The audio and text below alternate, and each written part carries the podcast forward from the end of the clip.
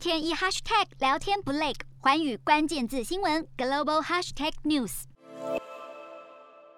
有奥斯卡风向球之称的金球奖公布第七十九届入围名单，叙述同性恋情的电影《犬山记》以及半自传电影《贝尔法斯特》各自获得提名七个奖项，成为本届入围的最大赢家。而后面全球的韩国影集《鱿鱼游戏》更是杀出重围，不但入围了电影剧情类最佳影集，冈部爷爷吴永秀也入围最佳男配角，李正宰更是成为第一位角逐金球视帝的亚洲男星。另一方面，典礼主办单位好莱坞外国记者协会却遭到爆料，在过去三十多年间，不但完全没有非裔的成员，传出协会还接受了影集《艾米丽在巴黎》剧组的贿赂。丑闻连环爆，也让众多的好莱坞明星表态拒绝参加本届的金球奖典礼。能确定的是，预定在二零二二年一月九号颁发的金球奖典礼，不论是入围者还是主办方，都是话题不断。四大公投，人民做主，民意风暴来袭，政府如何接招？锁定十二月十八日晚间十点，有凭有据看台湾特别节目《决战四大公投议题》，独家剖析，就在寰宇新闻 YouTube 频道直播。